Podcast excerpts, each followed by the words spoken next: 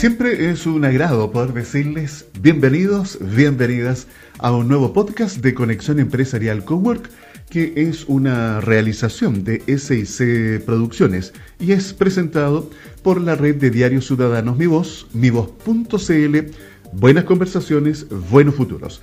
Importante recordarles que esta tremenda red de diarios ciudadanos que está presente a lo largo del país reúne a más de 1.200.000 suscriptores y quiero también saludar a algunos de estos diarios regionales. Por ejemplo, comencemos por el sur. Está el Magallanews, el Repuertero, el Bacanudo y también incorporemos a El Navegable. Especial invitación, no solamente para quienes escuchan nuestros podcasts acá en Chile, sino para ustedes emprendedores, dueños de una micro, pequeña o mediana empresa que están en otros países de América Latina o del mundo. Si se quieren enterar de lo que sucede en las distintas regiones del país, aquí tienen un excelente medio para que lo puedan hacer. Recuerden, mivoz.cl, porque siempre creo que es interesante poder estar enterándonos de las distintas noticias, de los distintos eventos que van sucediendo en nuestro país. Obviamente nosotros acá nos preocupamos de poder traer información, conversación, tips que sean eh, conceptos, herramientas interesantes para que ustedes puedan aplicar en el desarrollo de su negocio. Por ejemplo, tips que nos trae en cada encuentro nuestra coach de desempeño y presidenta de la Fundación Psique, Stephanie Chalmers, a quien aprovecho de saludar. Stephanie, bienvenida, ¿cómo estás? Qué agrado nuevamente saludarte y poder compartir contigo estos interesantes tips. ¿Cómo estás? Hola Alfredo, muchas gracias por invitarme nuevamente a Conexión Empresarial y aprovecho de saludar a toda la audiencia que se conecta con nosotros desde distintos lugares del país y del mundo. Stephanie, mira, hoy día eh, te quiero introducir en un tema que a mí en lo particular me llama mucho la atención, que se ha venido dando eh, en nuestro país y yo diría que en el resto del mundo también, y que se ha acentuado producto de esta pandemia que hemos vivido durante todo, bueno, prácticamente todo el año 2020 y que nos va a seguir acompañando en este 2021, es el estrés, la agresividad. Eh, a mí me tocó en estos días vivir un episodio con un carabinero que en realidad ni siquiera debiera decirle carabinero, eh, que me trató muy mal, con un lenguaje poco apropiado. la verdad que eh, se nota la agresividad que está presente hoy día en cada uno de nosotros. Y me encontré con una columna de opinión eh, que eh, la pueden ubicar ustedes en ciperchile.cl. Se titula Depresión y malestar social en Chile, lo que sabemos. El Instituto MIDAP, que es el Instituto Milenio para la Investigación en Depresión y Personalidad, lleva cinco años investigando por qué tenemos tasas 20% más altas que el promedio mundial, tanto en depresión como en sintomatología depresiva. Esto es indicador que refleja el nivel de desesperanza y malestar de la población. Este estudio revisa algunos hallazgos de los investigadores e investigadoras del MIDAP sobre cómo ambos fenómenos se conectan. Contra la idea biomédica de que la depresión se vincula principalmente con los genes, este estudio indica que tanto la depresión como el malestar comparten un sustrato común que es, escuchen, social y donde destaca el modelo de desarrollo que privilegia los índices macroeconómicos, pero ignora la inequidad sociodemográfica, la segregación territorial y las faltas de respeto, de dignidad y de derecho. Es decir, existe una multicausalidad de los fenómenos que nos hacen ser testigos presenciales y otros más activos de lo que, por ejemplo, ha estado sucediendo en estos días en los que vemos tanta odiosidad en Twitter. Nuestro país está con un nivel de estrés enorme, donde todos culpan a todos. La odiosidad que se vive en las redes sociales es de verdad preocupante. Sabiendo que el estrés afecta negativamente también a la salud física, ¿cómo podemos contrarrestar esta situación? ¿Cómo pueden ayudarnos, por ejemplo, Stephanie, el humor y la risa? Maravilloso tema. Hay que recordar que tenemos el poder de dar un giro completo a un mal día con humor y con risas. Y no porque eso cambie la realidad, sino porque nos cambia el enfoque y la forma en que valoramos lo que nos está pasando. La risa nos sirve para mantener activas diferentes zonas del cerebro y liberar la tan añorada dopamina y con eso entonces se genera esa rica sensación de felicidad. La risa también puede ser de utilidad como una especie de sensor para poder evaluar y darnos cuenta cuándo debemos descansar, ya que como nos habremos dado cuenta alguna vez, cuando estamos muy cansados, pocas cosas nos dan risa. Y ojo, ojo con esa frase que, dice que la risa abunda en la boca de los tontos. Eso puede aplicar cuando nos reímos del dolor o de la desgracia ajena. Nunca para llegar a interpretarla como que el reírse en general sea tonto o te haga tonto. Al contrario, los procesos fisiológicos que ocurren cuando encontramos humor en lo que nos pasa o algo nos da risa son procesos que también nos ayudan a mejorar el rendimiento.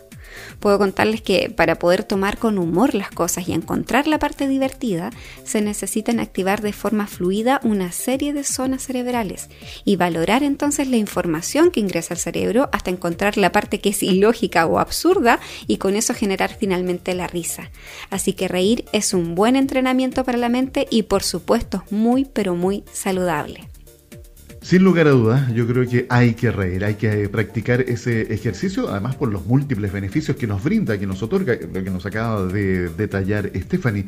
Y, pareciera que en este proceso, en esta época de pandemia, con todos los problemas que esto nos ha provocado, por ejemplo, el confinamiento, como que hemos perdido un poco el sentido del humor, nos hemos olvidado de reír.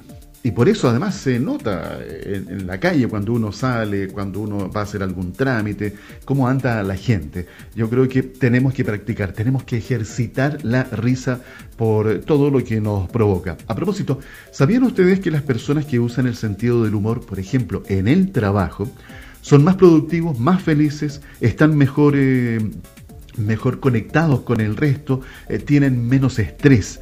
Eh, quiero compartir con ustedes algunas cifras, algunas estadísticas que nos muestran la otra parte. Por ejemplo, hay un estudio que se hizo en Estados Unidos que indica que el 83% de los estadounidenses se sienten estresados en el trabajo.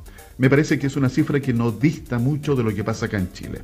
El 55% no está satisfecho con su trabajo actual. El 47% lucha por mantenerse contento dentro de su puesto de trabajo. Teniendo en cuenta estos datos, que reitero, es un estudio lo que acabo de compartir hecho en Estados Unidos, pero acá en Chile tenemos la misma realidad. Eh, uno de cada dos trabajadores no están felices en su trabajo, lo cual es muy preocupante para las empresas. Esto provoca una serie de situaciones al interior de la empresa que pueden terminar en mal ambiente laboral, colaboradores estresados, bajan su productividad, malas relaciones interpersonales y la lista puede continuar. Y a esto agreguemos lo que ha pasado con el modo teletrabajo, en donde las personas han perdido parte de esa pertenencia con la empresa, eh, ya no tienen esa interrelación con sus compañeros de trabajo. Es otro motivo que obviamente puede también provocar malestar, estrés en los colaboradores. Stephanie, a propósito de lo que acabo de mencionar, ¿qué sucede en el ambiente laboral? ¿Qué tanto tiene de mito y qué tanto de realidad que el humor ayuda a trabajar mejor? ¿O por qué se daría de esta forma, Stephanie? Explícanos, por favor. Bien, Alfredo, mira, te respondo esto complementando un poco lo anterior también, ¿ya? Porque te decía que la risa es saludable. Primero entonces, se sabe que la risa y el ejercicio mental que se le asocia colaborarían en aumentar la memoria a corto plazo.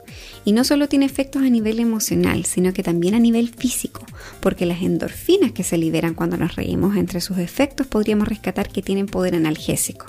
Al reír se activa el sistema nervioso parasimpático, así que de ahí también se desprenden efectos benéficos a nivel cardiovascular. Al reír se mejora la circulación, eh, se consigue con esto un aumento de aporte de oxígeno al cerebro, ¿verdad? Suele producirse también un aumento del ritmo cardíaco, mejora la digestión. Eh, a ver, reír ayuda también a reducir el estrés y sabemos que con eso estamos protegiendo también el sistema inmune. Y como es predecible, el humor y la risa nos ayuda a mantener una sintonía positiva y por tanto a ser más ágiles al identificar oportunidades y no dejarnos cegar también por el pesimismo. Claramente con el bienestar personal que hemos mencionado recién, podemos estar mucho más preparados o mejor preparados para ser un buen colaborador y creativo dentro de nuestra empresa, esto sea cual sea el rol en el que participemos en el equipo. Y bueno, sumado a los beneficios que puede reportarnos a nivel personal, tampoco hay que dejar de valorar la tremenda importancia que tiene para las relaciones sociales, para generar y mantener vínculos que nos hacen más colaborativos y abiertos a las soluciones de forma inconsciente. El lenguaje universal de la risa nos ayuda a trabajar en equipo, porque pensémoslo así, a ver, mire, claramente es mucho más fácil enfrentar una situación compleja y explotar la creatividad con un equipo de trabajo con el que compartimos frecuentemente risas que con un grupo de personas donde no existe esa conexión y por tanto esa falta de emoción vinculante nos hace pensar dentro de la caja personal, reduciendo la oportunidad de encontrar soluciones que integren las habilidades de todos o que hagan que los otros se sientan mayormente entusiasmados por ejecutar parte de las tareas. El humor es una perfecta salida a los problemas. Los neurotransmisores que liberamos nos alivian, nos sacan del circuito del dolor y el pesimismo, nos humaniza, nos fortalece. Y esto lo digo como una reflexión muy personal. En mi opinión, el humor nos ayuda a ser mejores personas y a formar verdaderos equipos humanos. Ya lo saben, a reír, a buscar motivos para poder sonreír y pasarlo bien, disfrutar. Eh, son eh, muchos los beneficios que esto nos trae. Muchas gracias Stephanie por habernos eh, visitado con este interesante tips aquí en el Cowork de Conexión Empresarial. Que te vaya muy bien. Muchas gracias, Alfredo. Y para despedirme, hoy no solo quiero desearles a todos los amigos de todo el mundo que tengan un día muy alegre, quiero aprovechar también de invitarlos a buscar formas de condimentar cada día con un poquito más de humor. Porque alguien dijo alguna vez por ahí, si alguien puede reírse de las piedras del camino, de esas que dificultan avanzar, es porque las puede superar.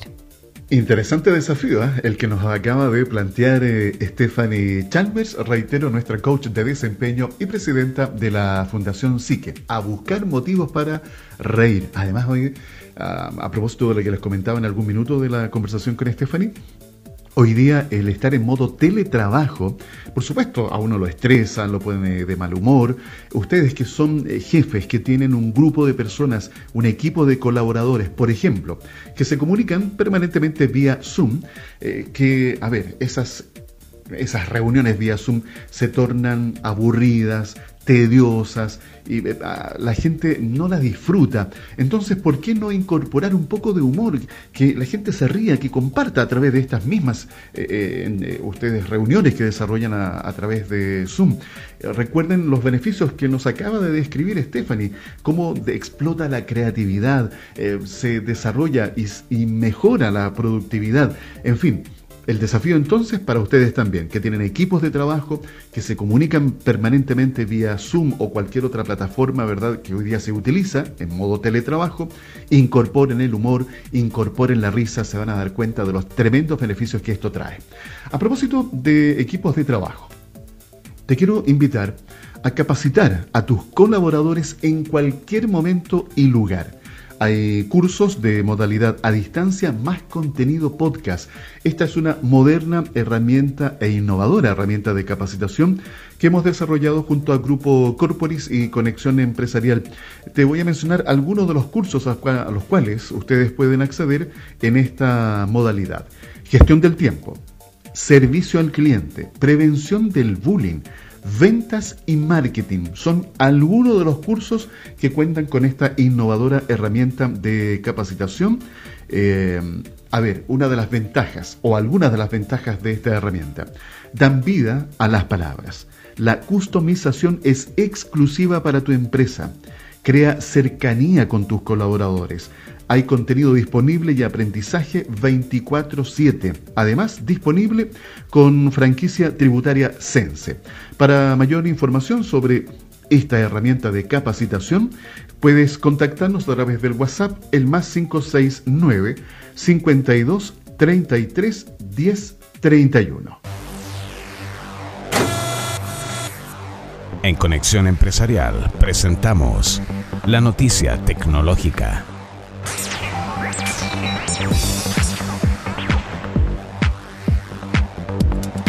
PlayQ, la startup chilena venezolana de tecnología educativa, especializada en el uso de realidad aumentada para potenciar el aprendizaje de niños y niñas en la educación inicial, acaba de ganar un reconocimiento internacional por sus innovadoras respuestas ante el COVID-19. Los Global EdTech Startup Awards, conocidos como premios GESA, son la competencia más grande del mundo para startups educativas y cada año premia a los emprendimientos educativos más prometedores del mundo. Entre más de mil startups participantes, esta es la primera vez que una EdTech chilena gana un premio mundial en este certamen. El reconocimiento, cuya ceremonia tradicionalmente se realiza en Londres y que este año será virtual debido a la pandemia, será otorgado oficialmente el próximo 20 de enero en una ceremonia en línea desde Inglaterra. PlayCube es una startup fundada por emigrantes venezolanos que en 2016 llegaron al país de la mano de Startup Chile y que han sido apoyados por el fondo de inversión Ángel Dadneo, la aceleradora Guaira de Telefónica y por ProChile, entre otras organizaciones. Fue la noticia tecnológica en Conexión Empresarial. Antes de continuar con nuestro cowork de Conexión Empresarial, que es una presentación de la red de diarios ciudadanos Mi Voz, mivoz.cl, buenas conversaciones, buenos futuros, eh, quiero saludar a um, otros diarios regionales que forman parte de esta red. Está, por ejemplo, el diario regional La Opinión, el Consecuente, el Amaule y también el Rancaguazo. Recuerden que hay más de 1.200.000 suscriptores que eh, conforman, que forman parte de esta potente red de diarios ciudadanos. Fíjense que a propósito de la red, estaba leyendo el otro día unos artículos que me encontré, me parece que era en el Rancaguazo, sobre lo que tiene que ver con la economía. Pero no la economía o la macroeconomía, sino la microeconomía. Eh, nuestro país y en América Latina se da mucho este fenómeno cuando uno habla de educación financiera. Eh, hoy día tenemos sobreendeudamiento en Chile y por supuesto en muchos otros países que están en vías de desarrollo. Y esto se ha acrecentado a raíz de la pandemia que nos ha acompañado durante todo el 2020 y que nos va a seguir acompañando durante un buen tiempo más. Y quiero compartir con ustedes parte de un artículo que encontré que me parece bastante interesante, un estudio que realizó la Universidad de Chile y la ABIF, que es la Asociación de Bancos e Instituciones Financieras, que dice la educación financiera es baja, pero existe una cultura doméstica.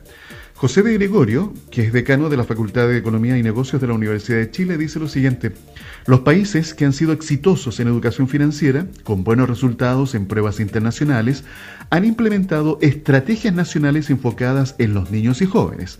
Sin embargo, agrega que en el estudio de grupos focales se ha identificado la existencia de una cultura financiera doméstica que dista de la cultura financiera formal y que incorpora un conjunto de saberes y prácticas cotidianas a partir de las cuales las familias administran sus ingresos. De hecho, el estudio explica que tras el trabajo con 10 grupos focales detectaron que los segmentos de bajos ingresos tienen prácticas sistemáticas de ahorro, circuitos financieros de apoyo basado en criterios de confianza y solidaridad, administración de recursos eh, de mediano plazo, eh, hay prácticas de emprendimiento y un conjunto de criterios de decisiones orientadas a desarrollar comportamientos responsables en el corto y mediano plazo. Así, si bien existe una débil cultura financiera formal, reconoce la configuración de una cultura financiera doméstica que, entre otros aspectos, implica una disciplina o régimen de administración de la carencia, que opera en una medida como un principio de precaución orientado a minimizar el riesgo de sobreendeudamiento. Para conversar un poco más y entender lo que significa la educación financiera, voy a saludar a Cristian Echeverría, director del Centro de Estudios en Economía y Negocios de la Universidad del Desarrollo. Eh, Cristian, como siempre, un gusto saludarte. Explícanos, por favor, cuéntanos, ah, ¿cómo podrías tú definir lo que es educación financiera? Cuando se habla de educación financiera, generalmente se entiende como entender las tasas de interés, los distintos tipos de deuda y créditos que están disponibles para las personas, eh, o los mecanismos de ahorro, ¿cierto? Es decir, por el lado del endeudamiento, pasivos de, de, un hogar o el ahorro, los activos de los hogares. Y la diferencia entre ambos es lo que se entiende como la riqueza neta o el patrimonio neto de deuda. En mi visión, en verdad, eh, la piedra fundamental cuando uno habla de educación financiera, de autoeducación financiera o de es eh, uno habla de felicidad finalmente. Eh, y la felicidad eh, contempla el preguntarse el propósito de, los gastos, el propósito de, la acumulación de, o de un ingreso que uno tiene, del ahorro. ¿Cuál es el propósito? Eh, y cuando se ordena eso, se ordena después todo el resto y el resto sale más fácil. Entonces, teniendo claro cuál es el propósito, y probablemente el propósito de la mayoría de las personas es tener un vivir bien, vivir bien, y vivir bien eh, significa vivir con lo suficiente, no vivir de lo que uno no tiene, no vivir anhelando eh, lo que no tiene y queriendo cambiar el auto, el televisor, queriendo comprar las cosas más nuevas, tener... No, eso no es vivir bien. Eh, vivir bien es un modo de vida que lleva a vivir con lo suficiente y en ese sentido, por eso digo que es la piedra fundamental, porque ordena todo el resto. Cuando uno empieza a vivir con lo suficiente, eh, empiezas a poner más ojo en los tipos de gastos que haces. Y si pones más ojo en los tipos de gastos y en los montos que involucras en tus gastos y en cuán planificados son o cuán impulsivos son, eh, empiezas de a poco a ordenar también el cómo financias ese gasto, ese nivel de gasto más suficiente. Eh, a lo mejor con tu ingreso te alcanza, a lo mejor no es necesario endeudarse.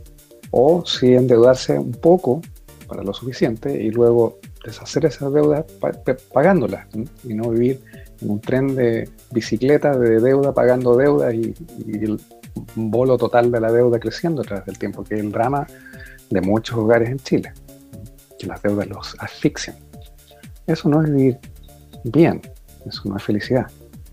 Entonces, por eso digo, la piedra fundamental parte por identificar qué es lo suficiente para un buen vivir. Y una vez identificado, ahí podemos recién empezar a, a hablar de, bueno, cómo se financia ese buen vivir qué posibilidades hay, cuáles son los instrumentos de ahorro o de qué forma es más inteligente y más conveniente endeudarse, de corto plazo, de largo plazo, crédito de consumo, crédito hipotecario, sobre giros en líneas de, en fin. Interesante, Cristian, lo que nos comenta, eh, eh, este, eh, este equilibrio que hay que poder lograr y que no es muy, no es muy fácil. Poder tener un buen pasar, un buen vivir, pero con lo suficiente. Interesante ese concepto. Permíteme agregar lo siguiente. a raíz de este informe que les comentaba, que hizo la Universidad de Chile con ABIF, a lo largo de ese informe se sugiere que esta cultura financiera doméstica puede estar operando como una estrategia de resguardo, protección o distanciamiento frente a las condiciones que ofrece el sistema financiero. En un escenario de incremento de la desconfianza y el fortalecimiento de la cultura financiera doméstica, los programas de educación e inclusión financiera requerirían esfuerzos adicionales para promover un nuevo pacto con estos grupos poblacionales, así lo menciona el estudio. Eh, José Manuel Mena, presidenta de la, perdón, presidente de la Asociación de Bancos e Instituciones Financieras, apunta que debemos como país promover una mayor alfabetización financiera, lo que en consecuencia tendrá personas más informadas y mejores tomas de decisiones de cara al futuro y advierte que es necesario una agenda país para mitigar el endeudamiento informal. Bueno, por, lo mismo, hemos querido nosotros, eh, junto a Cristian, lo hemos invitado, Cristian Echeverría, de la Universidad del Desarrollo, a que también comparta algunos tips, conceptos sobre lo que significa la educación financiera. Y por lo tanto, Cristian, de acuerdo a lo que nos acabas de comentar, ya nos queda claro que debemos entender y definir lo que significa para cada uno de nosotros tener un buen vivir o como tú mencionas, vivir con lo suficiente para tener un buen pasar. Y luego hay que buscar los instrumentos o formas para financiar ese buen pasar. Ahora, la pregunta que sigue, ¿cuáles son los pasos o el paso que debemos dar para poner en práctica esta educación financiera, Cristian? El siguiente paso en educación financiera es aprender de uno mismo, observarse metódica y científicamente. ¿Y cómo lo hacemos? Bueno, haciendo presupuesto. Eh, por ejemplo, los japoneses inventaron un método que está en el internet, esto no es así de fácil, no es nada misterioso, le llaman el kakeibo, que es un sistema de presupuestación del hogar, en que anotas todos los meses, en forma ordenadita, tu ingreso total de todas tus fuentes y formas y anotas los gastos estimados razonables y suficientes por categorías.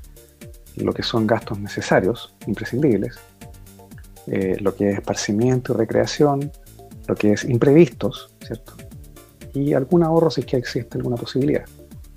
Eh, entonces, bueno, hay, que el detalle, no nos entrar en el detalle esta vez porque no alcanza el tiempo, pero ese presupuesto tú lo monitoreas efectivamente todos los meses y vas viendo en cuánto te desalineaste en cada mes respecto a lo que tu presupuesto te decía.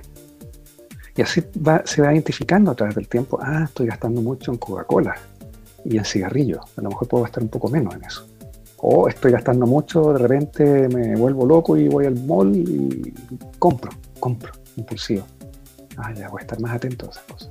Entonces el presupuesto te habla, es un espejo, te refleja a ti mismo y de ahí aprendes y te das cuenta, en uno, dos o tres meses de este ejercicio, te das cuenta dónde puedes ajustar tu gasto y ir generando recursos que quedan disponibles para otras cosas, para proyectos de largo plazo, para ahorrar, en fin.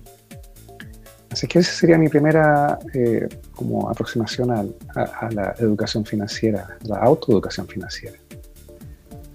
Muy interesante este primer paso que damos en la introducción de esta educación financiera, o como tú muy bien eh, decías, Cristian, autoeducación financiera. Y me llamó la atención ese modelo japonés, que bueno, es un centenario método japonés, que es el Kaikibo, que ustedes pueden poner en práctica, y tal como decía Cristian, es cosa de googlearlo y lo van a encontrar inmediatamente, está, está con eh, libre disponibilidad. Bueno, de esta forma, le agradezco a Cristian Echeverría, director del Centro de Estudios en Economía y Negocios de la Universidad del Desarrollo, que va a estar compartiendo diferentes tips en los próximos cowork que tienen que ver con la educación financiera, que esperamos y confiamos eh, pueda ser un aporte para, para cada uno de ustedes. Ahora los quiero invitar para que conozcamos la historia de emprendimiento de esta oportunidad, que tiene base tecnológica Siempre estoy destacando acá en el Cowork la importancia de desarrollar este tipo de emprendimientos eh, por el alto impacto que tienen, por la escalabilidad y muchos otros beneficios ah, que traen como consecuencia desarrollar emprendimientos, reitero, con base tecnológica. Vamos a saludar a Aníbal Madrid, fundador de Soy Momo. Esta es una startup chilena que está enfocada en el desarrollo de tecnología infantil. Aníbal, gusto de saludarte, bienvenido a Conexión Empresarial Cowork. ¿Cómo estás? Hola Alfredo, ¿cómo estás? Muchas gracias por la invitación a hablar hoy día de Soy Momo en Conexión Empresarial. Muy bien Aníbal, comencemos a conversar entonces. Cuéntanos cómo es emprender en Chile en el área tecnológica y específicamente en lo que ustedes hacen con productos o más bien el desarrollo de productos tecnológicos para niños. Emprender en Chile obviamente tiene sus desafíos, eh, quizás no tienes tanto acceso a capital como sería en otras áreas del mundo, pero también tienes acceso a talento, a, por ejemplo, grandes desarrolladores que, que en otros países del mundo te costarían muchísimo más caro, así que es proporcional quizá el acceso a, a, capital como también son los gastos. Nosotros acá en Chile tenemos toda una oficina de desarrollo desde programación, diseño, eh, diseño industrial también, eh, desarrollo de aplicaciones, desarrollo de todo tipo de, software y electrónica y hemos demostrado que se puede desde Chile emprender en la área tecnológica. Eh, cuando viene haciendo productos para niños es súper entretenido, tiene que ser sumamente cuidadoso y también hay una componente en la que tienes que trabajar con los papás y muchas veces con especialistas como psicólogos infantiles para asegurarte que lo que estás haciendo es correcto. Coincido contigo, Aníbal, en que en nuestro país hay mucho talento. A mí en lo personal me ha tocado conocer a lo largo de los años increíbles, espectaculares historias de emprendimiento de todo tipo. Eh, eh, y lo más interesante de todo, no está concentrado solamente acá en la región metropolitana, sino en distintas regiones del país. El talento está. ¿Qué tenemos que seguir haciendo? Desarrollando más políticas, tanto públicas como privadas, para incentivar el desarrollo de más emprendimientos, sobre todo con base tecnológica, y aprovechar, explotar, eh, lo digo en el buen sentido, toda esta masa crítica de tanto talento que tenemos en nuestro país, niños, niñas, jóvenes, hombres, mujeres, que están ahí esperando esa oportunidad. Así que me alegro mucho por ustedes, eh, Aníbal, que puedan estar desarrollando sobre todo este tipo de emprendimiento tecnológico que va dirigido a los niños y que además involucra a tantos actores con los cuales ustedes tienen también que hacerse parte para desarrollar esta tecnología. Y a propósito de esto, Aníbal, como desarrolladora de productos tecnológicos, ¿ustedes cómo se han visto afectados por la pandemia y en qué áreas les ha afectado, Aníbal? Nosotros afortunadamente en lo que es eh, la pandemia crecimos bastante, de hecho crecimos el doble el año pasado y eso es debido a que la línea de trabajo nuestra de tablets eh, se potenció mucho con el cierre de las personas. Es bueno escuchar que a ustedes con la pandemia les ha ido bien, porque como en toda crisis hay actividades económicas que se ven perjudicadas y otras que se ven beneficiadas. Recuerden que estamos conversando con Aníbal Madrid, fundador de Soy Momo, esta startup chilena enfocada en el desarrollo de tecnología infantil. A propósito de crecimiento, Aníbal, ¿cuánto y hacia dónde han crecido y cómo ha afectado la empleabilidad? Nosotros hemos crecido al doble, estamos creciendo todos los años al doble, en particular estamos vendiendo hoy día en Chile, en España y en Alemania, de hecho tenemos una oficina en España que es la que se encarga sobre el desarrollo de, Europa, así que por ello eh, y dado el crecimiento sostenido que hemos tenido hemos ido contratando y, empleando a bastante gente en los dos territorios. Esta es una de las ventajas que yo les menciono cuando hablamos de emprendimientos con base tecnológica, la escalabilidad. Aníbal ya nos comenta que tienen eh, oficina en España y en, Alemania. Eso también lleva a que tengan que contratar más profesionales. Vale decir, la oferta de trabajo va aumentando. Interesante ir como conociendo estos eh, distintos eh, ángulos que nos presenta este tipo de emprendimiento. Hoy día hacer negocios ha cambiado eh, la forma en que las empresas se tienen que plantear frente a la comunidad, a la sociedad. Me gustaría saber si la responsabilidad social empresarial está presente en su enfoque como empresa, Aníbal. ¿Qué nos puedes comentar? Bueno, nosotros desde el punto de vista de responsabilidad empresarial siempre estamos dándole beneficio a los papás que tienen niños con capacidades especiales y que obviamente la tecnología nuestra puede ser de gran ayuda. Sin lugar a dudas, Aníbal, eh, los tiempos han cambiado y eso también se tiene que notar al momento de establecer, de desarrollar ese modelo de negocio. Me alegro escuchar esto. Ahora, a propósito de estos distintos conceptos, me gustaría preguntarte, por ejemplo, eh, no sé si aplica en ustedes la economía colaborativa. ¿Es parte de Soy Momo? ¿Han pensado en incorporar este tipo de enfoque? No, creo que la economía colaborativa tenga mucho que ver con nosotros. No, me imagino en verdad a niños prestándose tablets entre ellos, sobre todo hoy día en lo que, lo que es la pandemia. Lo que sí se está haciendo mucho es que en colegios hay tablets que se están ocupando del colegio para poder enseñar y eso podría guardar alguna relación con, con lo que tú mencionas de la economía colaborativa. Estamos conociendo la historia de emprendimiento de esta oportunidad aquí en Conexión Empresarial Cowork, junto a Aníbal Madrid, fundador de Soy Momo, esta startup chilena que está enfocada en el, desarrollo de tecnología infantil. A propósito, ustedes pueden ir al sitio web. Yo en este minuto estoy haciéndolo en mi computador. Soy Momo. Porque es bien interesante toda la información que aquí eh, se comparte.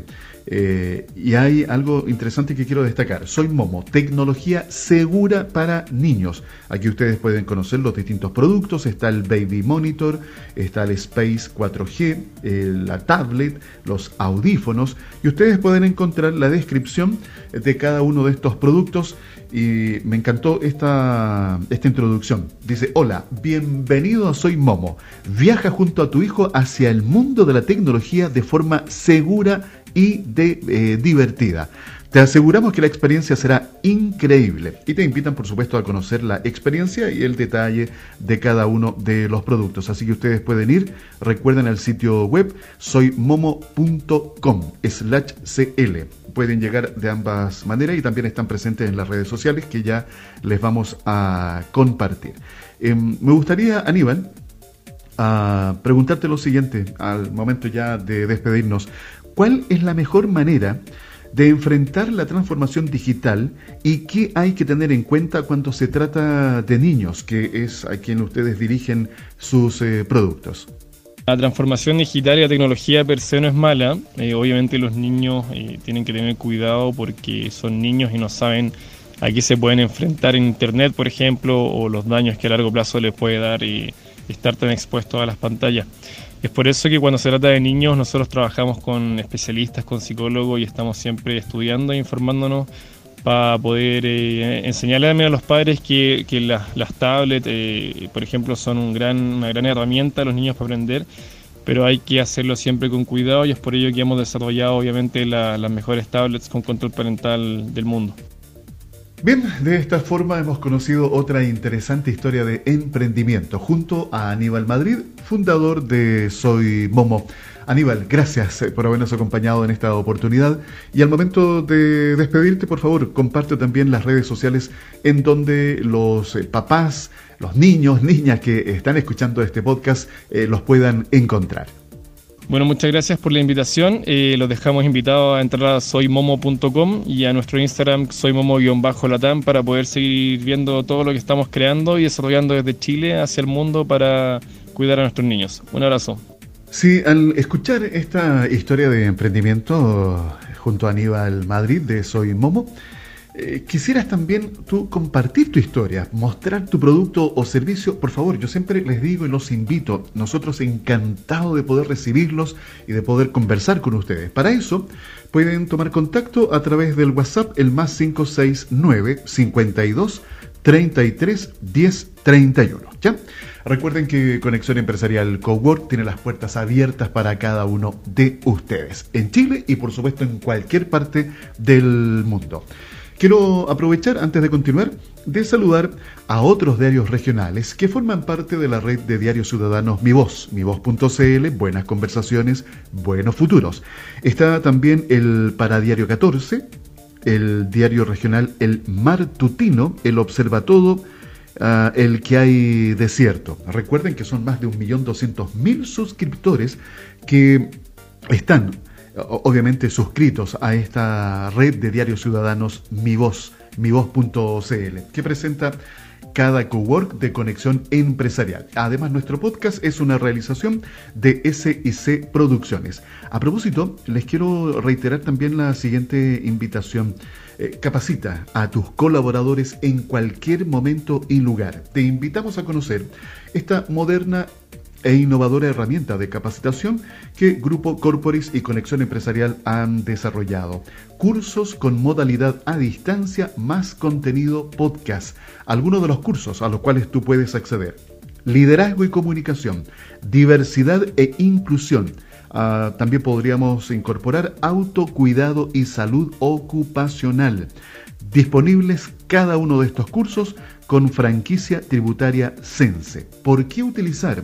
Esta moderna eh, herramienta de capacitación que incluye el podcast, porque, por ejemplo, es una potente herramienta de comunicación interna, te posiciona como líder, es más económico, tiene contenido y aprendizaje 24/7, dan vida a las palabras, crea cercanía con tus colaboradores. Para tener más información, sobre este instrumento de capacitación, te puedes contactar con nosotros a través del WhatsApp el más 569 52 33 10 31. Emprendimiento e innovación son algunos de los temas que conversamos en Conexión Empresarial, Cowork. Me parece que hay un aspecto que podríamos coincidir todos, que ha cambiado nuestra vida durante esta pandemia. Y podríamos decir incluso desde el estallido social el 18 de octubre del año 2019, puntualmente acá en Chile, bueno, y también en otros países del mundo, que eh, provocó esto como un efecto dominó, ¿se recuerdan? Eh, en Chile, en España y en distintos lugares acá de América Latina comenzaron estos, eh, estas manifestaciones de orden social, en donde la gente se manifestaba, en donde la gente expresaba su disconformidad, sus inquietudes, su descontento. Pero bueno, Aquí voy con esto? La calidad de vida ha cambiado. Hay hechos que marcan obviamente nuestra existencia y que van modificando, van cambiando nuestra calidad de vida, reitero. Y recientemente, esto fue ahora en diciembre del año pasado, se realizó un estudio que tiene que ver con el índice de calidad de vida. Y para conocer más detalles de este estudio, voy a conversar con Francisco Droyet, director de Marketing e Innovación de Sodexo Servicios de Beneficios e Incentivos de Chile.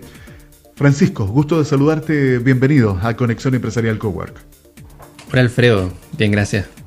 Feliz de estar participando en el programa Conexión Empresarial y saludo a todas las personas que nos están escuchando hoy. Francisco, te quiero comentar que uno de los aspectos que me llamó la atención de esta encuesta que ustedes realizaron tiene que ver con lo siguiente. Un 58% de los encuestados afirmó estar satisfecho con su calidad de vida actual, una cifra superior a la obtenida en septiembre del 2019, previo a la crisis social, donde un 50% de los encuestados calificó estar satisfecho. No deja de llamar la atención, fíjate, e, ese e, ese número. A ver, cuéntanos Francisco, ¿cuál es la importancia de un estudio como este y por qué se vuelve relevante esta información en un año arremetido por la pandemia? Para nosotros que somos una empresa que pone la calidad de las personas al centro, es parte de nuestro propósito, de, de nuestro motor, estudios como este son los que nos van ayudando a ir generando la adaptación, la evolución, el generar soluciones que se adapten a nuevos contextos que vayan teniendo un impacto positivo en la calidad de vida para así poder ser el apoyo con las empresas clientes de Sodexo en, en construir compromiso y en la relación con sus colaboradores y al mismo tiempo en, simplificar la vida a, las personas que usan los beneficios que nosotros generamos como producto. Entonces, este tipo de estudios son los que de alguna forma nosotros vamos usando como, como input en, esta, esta constante evolución. Y este estudio en particular, el índice de calidad de vida, es algo que nosotros hacemos año a año. Eso lo transforma en algo particularmente atractivo porque nos permite ver la evolución que las distintas variables van teniendo a lo largo del tiempo. Nosotros en este estudio miramos cuatro dimensiones, además de la calidad de vida en general, digamos. Estas cuatro dimensiones son el trabajo, la vida personal, la vida social y el estado físico y mental. Y este año en particular tenemos la, gran ventaja, el gran atractivo que podemos comparar y entender cuáles fueron los efectos que tuvo el estallido social y la pandemia porque la versión anterior de este estudio se hizo en septiembre del 2019. Estamos hablando de menos de un mes de estallido social. Por lo tanto, estamos recogiendo dos eventos eh, que fueron profundamente impactantes en nuestras vidas en el último tiempo. Y este estudio eh, nos trajo algunos resultados que son bastante interesantes. Por ejemplo, eh, contra algo que podría ser lo que la gente pensaría, la percepción, la satisfacción con la calidad de vida que tienen los encuestados aumentó de 50% el año pasado a 58%. Y esto fue empujado principalmente por la evaluación positiva respecto de los ámbitos trabajo y del ámbito estado físico y, mental. Y acá, naturalmente, hay una revaloración del hecho de tener empleo. O sea, cuando yo me doy cuenta de los niveles de cesantía que hay afuera, el estar empleado hace que yo le dé una evaluación mejor y mayor al trabajo. Esta encuesta toma solo a personas que están empleadas. Entonces ahí tenemos un efecto relevante que, contribuyó a este aumento. Otra cosa que es súper importante y que se mantiene en los estudios anteriores, también relacionado a lo laboral, es que esta variable trabajo es la que tiene mayor peso en la evaluación que la persona hace sobre la satisfacción general de su vida. Es decir, la variable más importante es la variable laboral. Acá y como cada año, porque estoy apareciendo año a año en nuestro estudio, hay también un llamado de atención a la empresa. En el fondo, la responsabilidad de la empresa no solo llega a tener un trabajador que, que, que esté bien y que sea productivo. En ese que esté bien, no solo estamos hablando de que tenga un buen espacio, de que no tenga muchas licencias, estamos hablando de que desde la empresa nosotros tenemos el impacto mayor en la calidad de vida completa de esa persona. Por lo tanto, las acciones que tomemos, las decisiones que tomemos, tienen que tener a la persona en el centro. Las decisiones que tomemos tienen que ser con la conciencia de que estamos generando un impacto profundo en la calidad de vida de las personas que trabajan con nosotros. Entonces ese, es uno de los primeros llamados, una de las primeras cosas que saltan con este estudio. Y que como les digo, todos los años hemos ido reflejando que la variable laboral es la que más pesa en este ámbito. Les recuerdo que estamos conversando con Francisco Droguet, director de Marketing e Innovación de Sodexo Servicios de Beneficios e Incentivos de Chile. Eh, Francisco, ¿qué otras variables se hicieron presentes en este estudio del índice de calidad de vida? Y este año en particular aparecieron cosas que, son bastante interesantes. y que tienen que ver con el compromiso. Cuando miramos el compromiso que las personas tienen con, con el trabajo y con sus jefaturas, este aumentó respecto a 2019. Pero cuando miramos el compromiso de las personas, de los encuestados, hacia la empresa y hacia el trabajo en equipo, estos disminuyeron. Entonces acá, el trabajo a distancia que la pandemia nos trajo, si bien tiene muchos beneficios, también puede generar la pérdida de lazos que se construían en los equipos de manera física, en la convivencia diaria y obviamente el estar dentro de las dependencias de la empresa. Y creemos en la importancia de generar actividades de equipo que, permitan que no se pierda esta sensación de colaboración y el compromiso hacia la empresa en la que se trabaja. En esta línea es de suma importancia el desarrollar elementos y acciones que ayuden a hacer más tangible la relación con la empresa. Y aquí, por ejemplo, hablo de beneficios que se ajusten a este nuevo contexto. Por ejemplo, un beneficio asociado a los gastos del teletrabajo. Un beneficio de alimentación que sea específico, exclusivo de alimentación, pero que permita comprar eh, por delivery, que permita comprar con despacho a domicilio. Ese tipo de acciones tienen la, gran gracia de, al ser deliberadas, explícitas, específicas, son un mensaje al colaborador de, yo entiendo que este es un ámbito de tu vida en el cual puedo ser un apoyo, este es mi apoyo.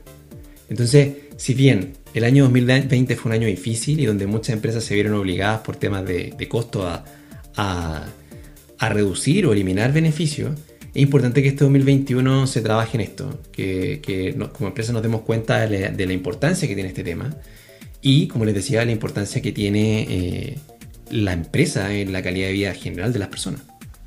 Bien, sigamos conociendo más detalles de este índice de calidad de vida. Tengo entendido que fueron cuatro las dimensiones que se midieron en esta evaluación. Trabajo, vida personal, vida social y estado físico y mental. Fíjense que según eh, el estudio o el, resultado que arroja este estudio, las que muestran una mayor satisfacción son trabajo actual y estado físico y mental, con un 62 y 60% respectivamente. En las que se observa una mayor insatisfacción, tienen un, eh, un índice, digo, del 29%, la vida personal y 26% la restante. Ahora, la pregunta es, ¿Qué pasa con la vida social?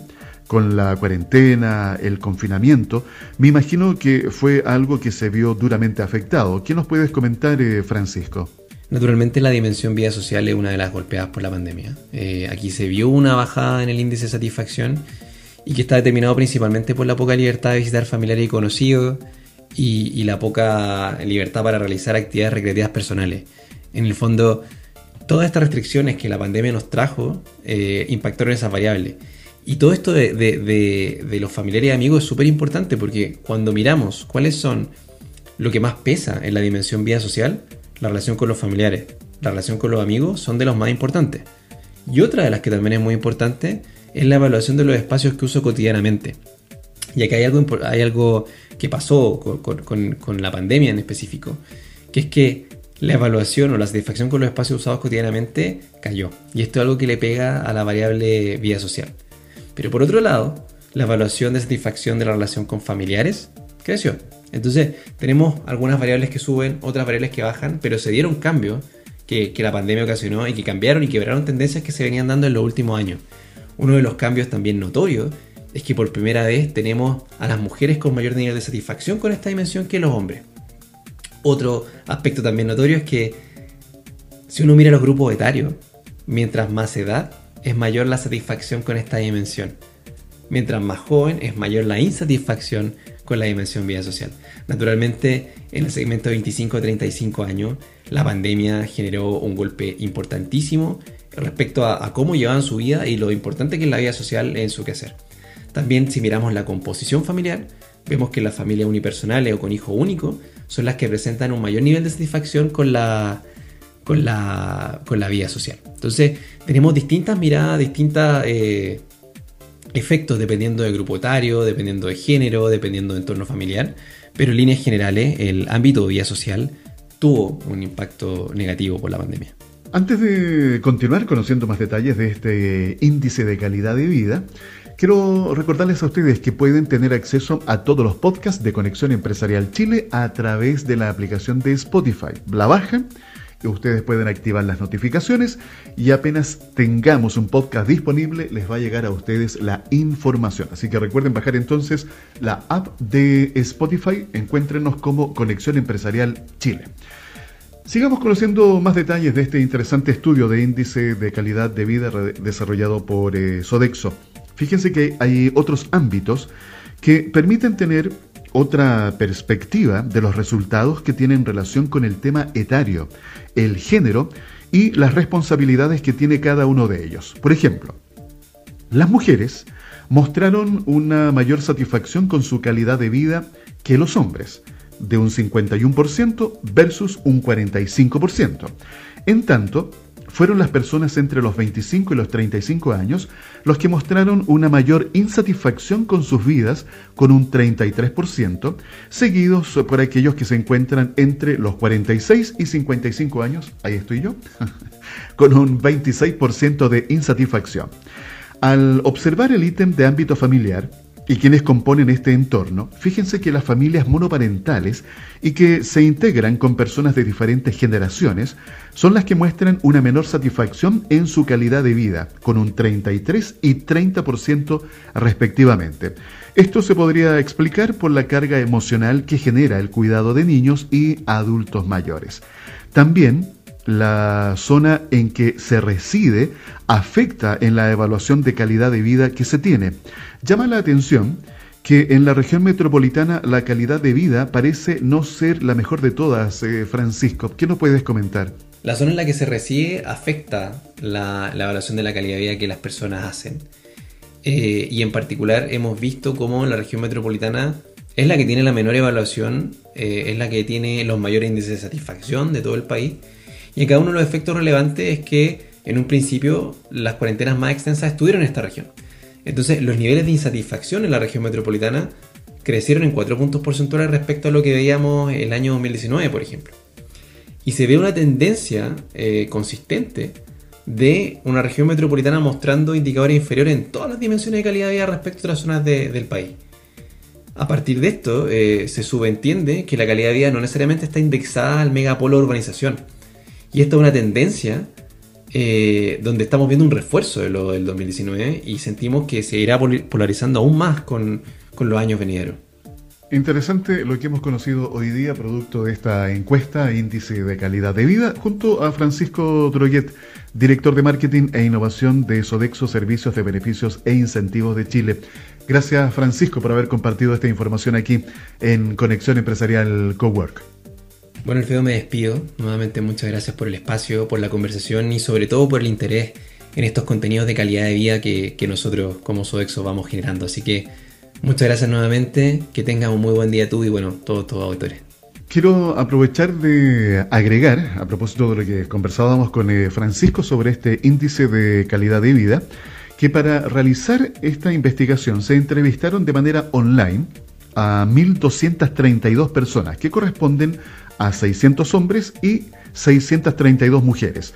Las edades fluctúan entre los 25 y 70 años, pertenecientes a los grupos socioeconómicos ABC1, C2, C3 y D. Sus zonas de residencia están a lo largo de Chile, donde todas tienen una participación similar de personas. La encuesta fue realizada en noviembre del 2020. Vale decir, esa información muy contingente ah, sobre lo que está sucediendo en nuestro país, pero es interesante tener distintas miradas del impacto que está teniendo eh, esta pandemia, lo que fue la crisis eh, social, del estallido social del año 2019 cómo impacta en distintos ámbitos de nuestra vida. Por eso me parece relevante poder compartir este tipo de información. Por supuesto, cada uno de ustedes puede sacar sus propias conclusiones. Sigamos avanzando aquí en Conexión Empresarial Cowork. Recuerden que es una presentación de la red de diarios ciudadanos Mi Voz, mivoz.cl, buenas conversaciones, buenos futuros. Aprovecho de saludar a los últimos diarios regionales que forman parte de esta potente red. Están eh, el Nortero, El Voy al Día y El Morro Cotudo. Recuerden, mivoz.cl, buenas conversaciones, buenos futuros y nuestro podcast es una realización de SIC Producciones. Conexión Empresarial Cowork, el espacio para los emprendedores y dueños de negocios de Chile y el mundo. Bueno, es momento en el que me tengo que despedir dándole las gracias a cada uno de ustedes por haber escuchado el podcast de hoy de Conexión Empresarial Cowork, que es una presentación de la red de diarios ciudadanos Mi Voz, mivoz.cl, buenas conversaciones, buenos futuros y una realización de SIC Producciones. Que tengan una muy buena jornada. Recuerden que si quieren escuchar todos los podcasts que tenemos para ustedes y que hemos desarrollado desde marzo o desde abril del año 2020, pueden bajar la aplicación de Spotify en donde nos van a encontrar como Conexión Empresarial Chile. Nos encontramos en nuestro próximo podcast de Conexión Empresarial Cowork. Conexión Empresarial es creado para optimizar las relaciones comerciales, impulsando la accesibilidad, la comunicación y dando apoyo permanente a las empresas en su proceso de modernización y de incorporación tecnológica.